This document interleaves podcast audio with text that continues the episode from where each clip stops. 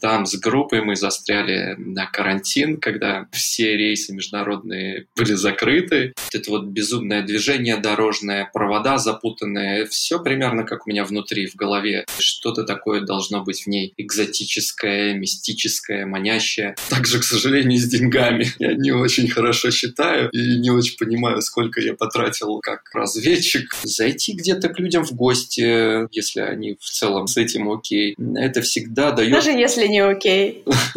Бывало, да. Мне, наверное, немножечко надоело быть адвокатом страны перед туристами. Меня однозначно впечатлила встреча с моей будущей женой в путешествии, которая была моей туристкой.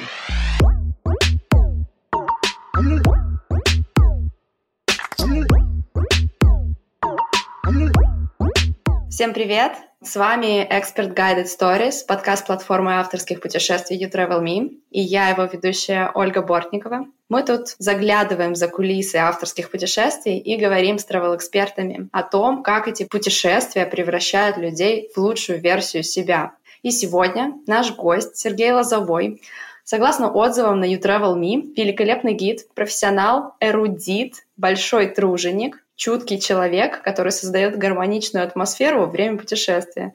Ну и в дополнение руководитель компании «Ген путешествий», автор туров, гид, travel-эксперт.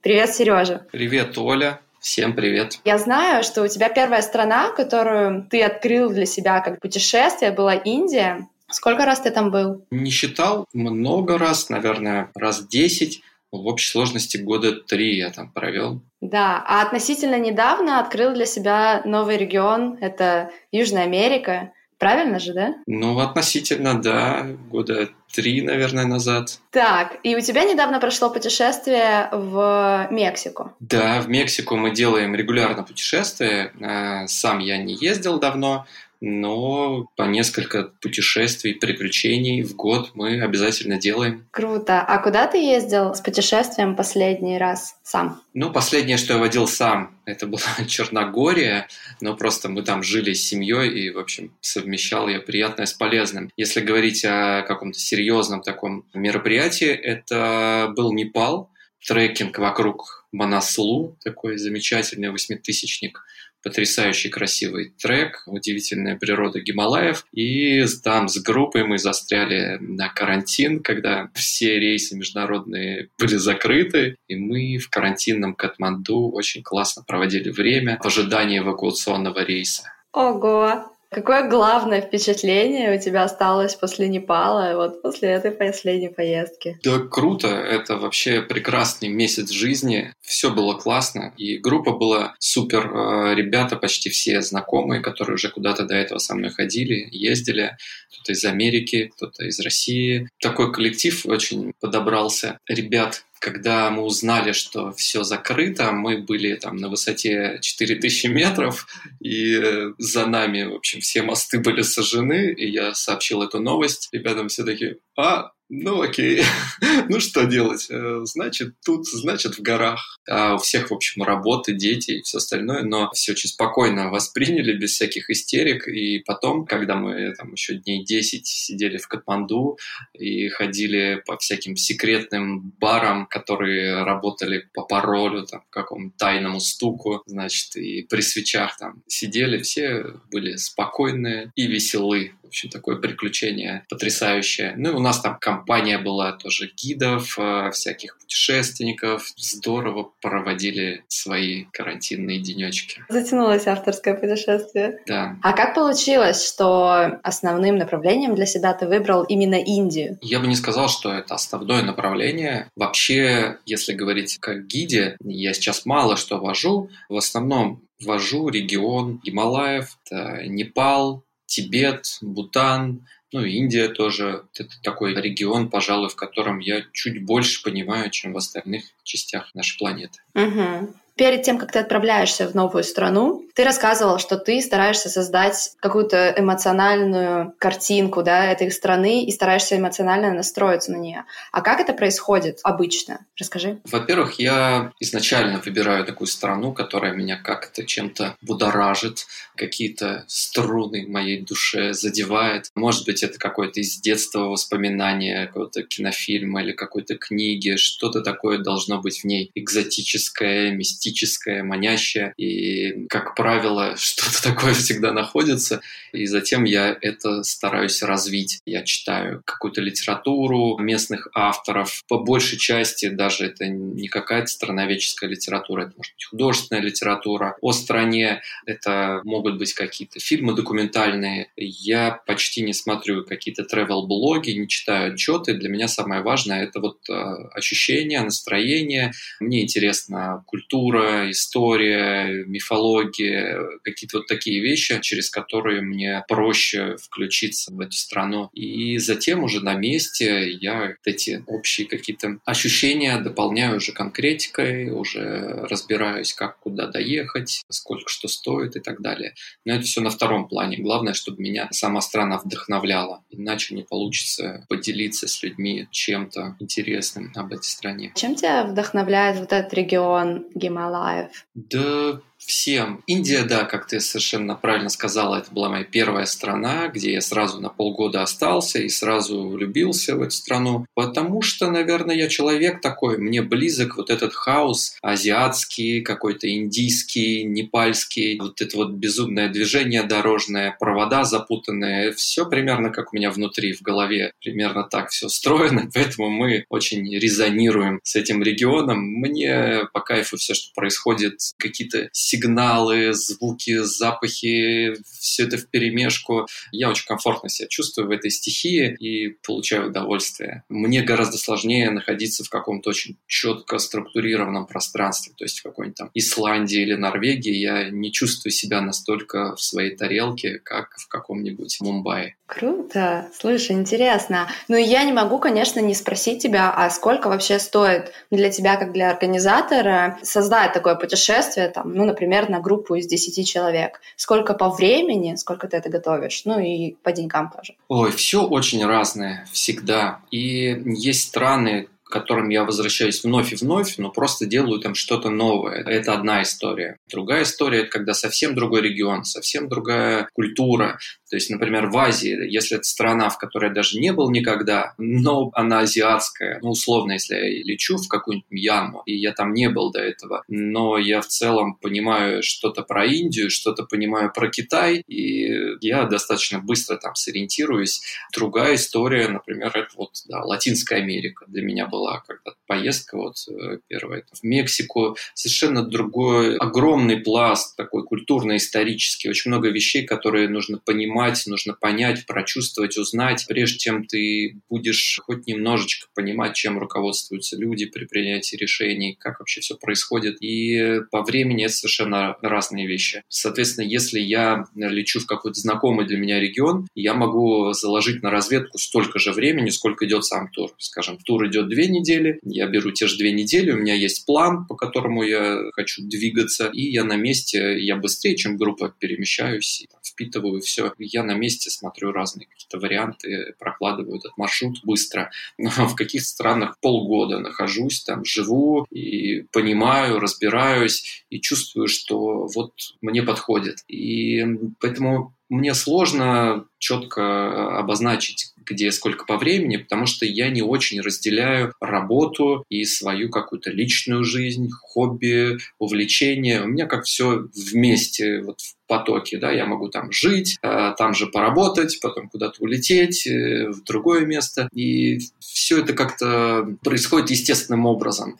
Точно так же, к сожалению, с деньгами. Я не очень хорошо считаю и не очень понимаю, сколько я потратил как разведчик, сколько как гид. Э, вот. А, ну, еще же есть другие гиды, которых нужно обучить, там, отстажировать. Иногда другой гид едет со мной вместе в поездку. Иногда я просто его готовлю. Иногда параллельно. Вот перед Новым годом была история, значит, когда мы готовили Египет, и у меня несколько групп по разным проектам, причем я сам не планировал его вести, но вот пять человек, нас пять гидов отправились на разведку вместе. Это очень интересный формат, о котором я как-нибудь в следующий раз расскажу. Ого, это практически корпоратив получился. Да, мне вот нравится такой формат корпоративы где-то на выезде встретиться в каком-нибудь непонятном совершенно месте, в Буэнос-Айресе встретиться, не знаю, даже три гида. Это очень классно всегда. Потрясающе. А ты говоришь, что стараешься знакомить людей со страной и регионом комплексно, не отталкиваясь от достопримечательностей. И для тебя очень важно стать частью того, что происходит. Даже сейчас ты рассказываешь. Но это наверняка сопровождается какими-то незапланированными ситуациями, ну, это жизнь. И как ты сглаживаешь эти ситуации, чтобы и люди в группе не страдали, может быть, не заметили? Может, у тебя есть история на этот счет? Да, есть у меня истории на любой счет. Но я рассматриваю все, что происходит. Но если говорить о разведке, то там, понятное дело, я вообще достаточно себя свободно чувствую. Если говорить конкретно о самом путешествии, то я разделяю для себя все-таки вещи, которые э, я понимаю, что люди все-таки отправляются в организованную организованное путешествие. И то, что касается организации, я достаточно четкий в этом плане парень. У меня все по порядку, что касается перемещений, там, а, размещения в отелях, в каких-то местах, безопасности. Все эти вещи э, я стараюсь держать под контролем и проверять, потому что это вот такая основа тура. Дальше все остальное может быть экспромтом. Я могу импровизировать, что-то может пойти не так, не по плану, но в целом я понимаю про страну, про возможности, варианты, план А, Б, С. Часто, да, что-то идет не так, но я понимаю, как можно это изменить, куда можно поехать, если что-то закрыто, или эм, там с погодой что-то не так произошло. То есть в целом я стараюсь прорабатывать различные сценарии каждого этапа путешествия. Как это происходит? Ты знаешь, я вот когда начинаю препарировать этот процесс, да, рабочий, оказывается, что есть у меня в голове какие-то схемы, какие-то там инструменты, какие-то методики, но это уже потом, когда я, например, готовлю какую-нибудь лекцию или вот там какие-нибудь онлайн-курсы, да. Но в процессе, когда это все идет, оно как-то интуитивно. Я этим занимаюсь уже 10 лет, и большая часть э, вещей, она происходит, ну, я бы не сказал, что на автомате, но как-то интуитивно. Я просто очень четко чувствую вещи, которые важны и которые обязательно нужно держать под контролем. А во всем остальном я даю волю интуиции, своим ощущениям, ну, иногда логике, как-то так. Когда она тебя спасала? Интуиция? Да, да, да. Да каждое путешествие что-то такое происходит. Очень часто бывают незапланированные крутые события, которые... Э, ну, как-то есть ощущение, что нужно в каком-то месте вот почему-то остаться подольше, да, и, и хоп, что-то такое классное происходит. Ну, позвали на свадьбу в Бирме, очень незапланированно и внезапно вот было ощущение, что надо, я уж не помню там, что мы как-то какой-то транспорт ждали, что-то нам не понравилось, я думаю, вот ты надо, мы сидим тут, чай пьем, и вот так сложилось, что нас пригласили, а это такой регион был, где у нас трекинг был, и он уже заканчивался, и нас должны были забросить транспортом, а там деревни, значит, берманские в горах, разные народы, разные племена, вернее, живут. И в одной из деревень проходила свадьба, а когда там идет свадьба, это значит, что вся вообще округа гуляет, и мы приехали как почетные гости. Там было, я не знаю, ну, больше тысячи человек. Такие огромные просто чаны, котлы, в которых готовилась еда, мясо, рис. Наверное, человеческий рост нереальных размеров, огромные столы перед входом, там все снимали обувь, и это просто какие-то горы обуви. В общем, мы поздравили молодоженов и поучаствовали в этом веселье, в этом мероприятии. Очень классно. Вот такие штуки я прям люблю. Да, это интересно. Слушай, ты, значит, закончил учебу в Кубанском государственном университете. Потом ты работал пиарщиком в Краснодаре. Потом ты уехал на полгода в Индию. И я помню, что ты рассказывал о том, что ты в этот момент для себя ощутил некий недостаток смысла в своей деятельности, и именно это привело тебя в путешествие. Сейчас прошло, ну реально, сколько, 9 лет, 10 лет, ты сказал, с того момента. Расскажи, что для тебя сейчас изменилось, какие у тебя сейчас смыслы, и чувствуешь ли ты, что эти смыслы есть? Хороший вопрос. Да, очень много всего изменилось. Когда я начинал э, эту деятельность, э, я, конечно, вообще был безумно счастлив тому, что у меня есть такая возможность изучать что-то новое, делиться этим новым с людьми, и я старался просто всех погрузить вот в этот какой-то мир, который мне нравится. Вот если это там страна с ее культурой, я прям э, старался сделать так, чтобы все находились вот в этом едином пространстве смысловом и проникались там той культурой, историей тех мест, э, в которых мы путешествуем. И очень я был активен в плане насаждения вот этих своих каких-то взглядов, интересов. Это, конечно, безусловно, группу погружает в такой определенный единый пузырь, да, и все как на одной лодке где-то мы перемещаемся. Сейчас, честно сказать, я вот как гид, пожалуй, не чувствую того, что чувствовал тогда, поэтому я сейчас занимаюсь в основном организацией путешествий, и мне интересно обучать гидов, мне интересно передавать, э, то есть я понимаю, как, что нужно сделать, чтобы было хорошо,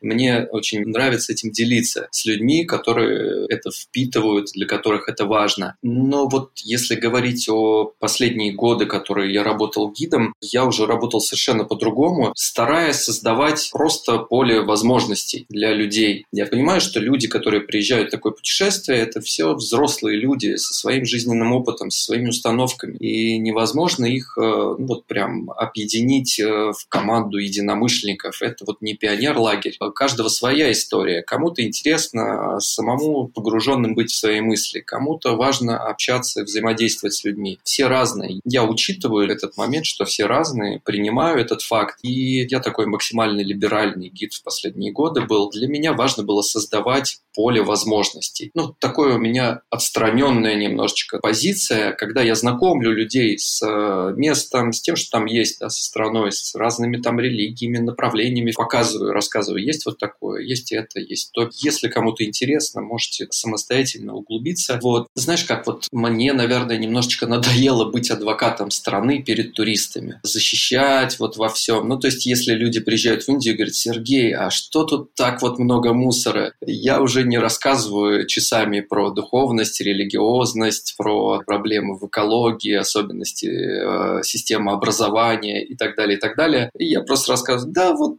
э, такие они, ребята, не парятся. Вот. Ну, в общем, каждый сам, э, на мой взгляд, должен, если хочет к чему-то прийти, что-то понять, это, в общем, дело каждого человека. То есть я такой максимально, значит, беспристрастный человек, стараюсь давать больше выбора. Если люди хотят там погулять по городу или получить какой-то свой собственный опыт путешествий и готовы к этому, я, в общем, с удовольствием такую возможность создаю. Вот это очень круто. Я много посмотрела отзывов, а что говорят люди после путешествия с тобой. И люди говорят о том, что я чувствую, что я прям прожил в этой стране. Или там, условно, я открыл для себя новый мир, пережил что-то и открыл нового себя с другой стороны. Скажи, а какие у тебя есть атрибуты или инструменты, ну, то есть что ты используешь для того, чтобы каждый в группе почувствовал себя живым и почувствовал, что это не check travel, а именно, чтобы каждый почувствовал себя живым? Во-первых, я стараюсь начинать себя и своего взаимодействия с группой. Я стараюсь быть э, максимально открытым и прямым, что ли, в общем, без каких-либо масок, да, вот маски экскурсовода, там еще какие-то бывают ярлыки, образы. Я стараюсь максимально подальше от этого держаться, ну, то есть не играть какую-то роль, да, ну, как бы это ни звучало, избито быть собой. У меня же много всяких интересов, каких-то штучек, которые мне нравятся в стране, в путешествии, и в целом я просто этого этого не скрываю. То есть э, я, например, люблю пить кофе много и заморочен на том, где, в каком городе можно найти какую хорошую кофейню. И выясняется, что есть много людей, которым это тоже важно, интересно, в какой-то вообще глубинке, мягко скажем, найти прекрасный кофеек и с удовольствием выпить после там, недели в горах, не знаю, эту чашечку кофе. И это будет опыт, это личный опыт. Ну, плюс, э, как я уже говорю, я даю возможность людям самим взаимодействовать. То есть, скажем, если мы идем с, э, там, по горам, и с нами идут портеры, люди, которые помогают, не пальцы, помогают нашей экспедиции, в кавычках. Я всегда за то, чтобы люди общались, чтобы не было вот этого отношения, мы вот, значит, идем, заплатили деньги, а вы вот работаете и что-то тут для нас делаете. Я за то, чтобы все дружили, общались, сидели вечерами вместе и расспрашивали, как у кого что устроено. Это, в общем, простые вещи. Я за диалог э, с местными жителями, где это возможно. То есть я стараюсь э, вот эти вот границы, которые часто у людей в голове есть, немножечко разрушать. То есть э, зайти где-то к людям в гости, если они в целом с этим окей, это всегда дает... Даже если не окей. бывало, да. Это позволяет э, сформировать свое отношение каждого человека к стране, к региону. Плюс, естественно, понимание каких-то глубинных э, отличий, характерных конкретно для этой страны, региона, да, то есть понимание каких-то культурных, э, социальных вещей, исторических, оно в целом способствует восприятию более глубокому на многих уровнях, да, как бы более объемным становится восприятие, когда ты знаешь чуть-чуть больше, знаешь подтекст, изнанку. Да, я понимаю, о чем ты говоришь. О, у меня были такие трансформационные, скажем так, путешествия. Ты много групп провел за все эти годы, там за 9 лет ты много с кем попутешествовал и много групп организовал.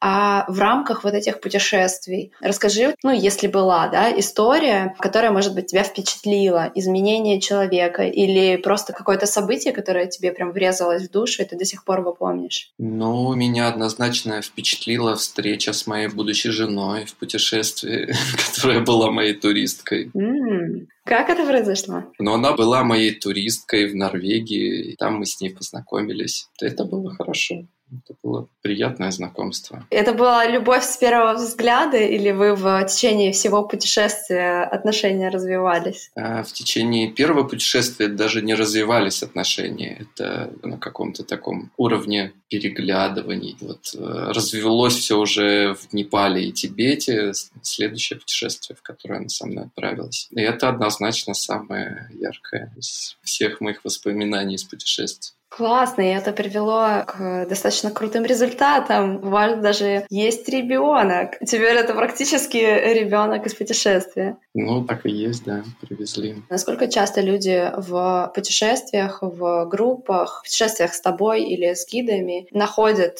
свою любовь вообще, ну, то есть в группах, насколько часто ты это видишь? Э, вообще часто, да, это такая история профессиональная. Очень много гидов, которые женаты на своих туристах, туристках, и наоборот, гиды на девушки, которые замужем за своими туристами. Это достаточно распространенное явление. Вау. А внутри группы насколько часто происходят э, какие-то новые взаимоотношения? Бывают э, какие-то, наверное, случается, но вот в моих, по крайней мере, путешествиях, наверное, не так часто, потому что если что-то бывает, оно продолжается потом где-то, потому что в процессе просто нет времени, наверное, свободного на какие-то такие вещи, просто не до того. Очень много всего приходится воспринимать постоянно в каком-то движении, в пути, в разговорах и, и так далее. Но, конечно, случается, да, завязываются какие-то романтические отношения.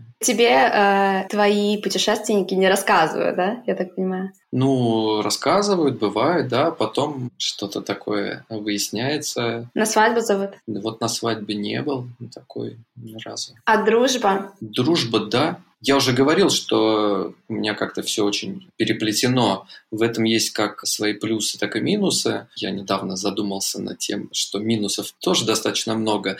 Но вот а, один из плюсов – это то, что можно найти друзей путешествия. У меня очень много друзей среди туристов, туристок за эти годы накопилось, потому что путешествие в таком формате – это жизнь, ну, достаточно интенсивная жизнь. Очень много всего приходится проживать, очень много совершенно разных ситуаций, через которые приходится проходить вместе. Ну и, как обычно бывает в такого рода мероприятиях, очень быстро человека узнаешь э, с разных сторон. И э, часто люди, которые в условиях города, в условиях привычной своей какой-то социальной среды привыкли носить какие-то маски, играть какие-то роли, и они с большим трудом открываются друг другу. То есть можно много лет общаться с кем-то вот, э, из своей среды и, в общем, так и не узнать человека. В путешествии как-то, знаете, тут синдром попутчика, когда да, вроде человек случайный, можно и довериться, можно и рассказать, и люди как-то сбрасывают маски, начинают быть собой, открываются с разных сторон. Но вот бывает так, что попадают просто потрясающие люди, которые могут ездить из путешествия в путешествие со мной, с которыми мы можем путешествовать уже вне туров или встречаться где-то в разных городах. Я очень благодарен судьбе за эту работу. Э, это вот, наверное, одна из самых потрясающих вещей, из потрясающих бонусов в работе гида. Это качество людей, которые попадаются в жизни. Как ты думаешь, это зависит от тебя, как от гида, или у каждого гида так? Я думаю, что у каждого так. Ну, просто у каждого свои интересы, у каждого свои какие-то предпочтения, да, и люди начинают дружить, находят друг друга совершенно разные. Мне кажется, большинство гидов со мной согласится. Ну, может быть, есть кто-то, кто э, сознательно вот очень жестко разделяет вот эта работа, а это там дружба или романтические отношения. Но я пришел к тому, когда там, 180 дней в году проводишь с туристами на работе. Ну и вот странно половину своей жизни проводить, э, ну вот прям как-то в одного и очень так сосредоточенно, сконцентрировано, чтобы, не дай бог, ни с кем там не задружить. Мне, например, проще с людьми открыто общаться, дружить с тем, с кем хочется дружить, неважно, на работе или на работе. Ну, как ты считаешь, какая цель у твоих путешествий? Может быть, не цель там по смарту, но, возможно, какая-то миссия или что ты хочешь донести своими путешествиями? Вот э, я бы, конечно, сторонился этих громких слов про миссию и все остальное, но у меня есть свой опыт того, что мне дали путешествия. Не скажу, что там как-то меня именно путешествия изменили. Я, наверное, в любом случае изменился бы там за 10 лет, но когда ты смотришь на мир под совершенно разным углом, на разные его части, на разных людей, которые в абсолютно существуют непохожих э, реальностях с необычными очень проблемами, неизбежно угол твоего видения, он расширяется. Моего, по крайней мере. Я стал более спокоен, терпим, восприимчив к совершенно разным проявлениям людей и понимаю, что и мир, и люди бывают самые разные. И вот это мне в жизни помогает, это нравится мне, это делает мою жизнь более качественной, на мой взгляд. И мне нравится, когда люди, которые отправляются в путешествие со мной или с ребятами из моей команды, у них происходит нечто похожее. То есть я просто создаю условия для людей, у которых нет, может быть, времени лишнего, чтобы планировать самим путешествия. А они просто присоединяются к путешествию. Может быть, они не ждут каких-то супер озарений, но в процессе они все равно видят, что мир богат, разнообразен, и туннель их восприятия расширяется. И мне хочется верить, что чем больше таких людей, тем в более интересном и прекрасном мире будем жить. Да, классно. А давай про будущее поговорим. Ты говорил в одной из статей, где ты давала тоже интервью, ты говорил, что тебе интересно заниматься Антарктидой, тебе интересно делать переходы через пустыни. Почему эти направления? И что изменилось после тех интервью? Расскажи, пожалуйста, а чем ты хочешь в будущем заниматься? Какие туры организовывать? В общем, в какую сторону идешь? То, о чем я говорил тогда, мне и сейчас интересно. Не могу сказать, что у меня получается прям работать супер в этом направлении, потому что такого рода проекты, ну, их сложно сделать достаточно коммерчески успешными. У меня все-таки ну, есть команда людей, которые работают со мной, и я должен заботиться о том, чтобы была работа, особенно в этих новых условиях, когда все там открывается, то закрывается. Поэтому, к сожалению, не все планы, мечты, эксперименты удается воплощать. Есть э, проекты, которые мы сейчас делаем, вот, э, например, с Леней Пашковским делаем проект «Хочу домой. Приключения». Кто не знает, э, Леони снимает такой документальный сериал про путешествия, про жизнь людей в разных странах и регионах. И мы вот поняли как-то, что наш взгляд на то, чем стоит делиться с людьми в путешествиях, он очень близок. И мы сейчас делаем такой проект, который достаточно далеко от стандартных классических даже авторских туров лежит. Не все пока гладко идет, потому что ну, экспериментальный такой проект, но я очень надеюсь, что все супер получится, и от поездки к поездке мы найдем баланс и сможем правильно описывать то, что мы делаем. Вот. Ну, уже сейчас это работает. Классно. Итак, у меня есть три вопроса. Они будут короткие, kind of blitz. Ты можешь отвечать как угодно. Если бы тебе нужно было выбрать гимн для твоих путешествий, какая песня это была бы? Пусть будет песня Sail All Nation. Та-та-та-та-та-та-та.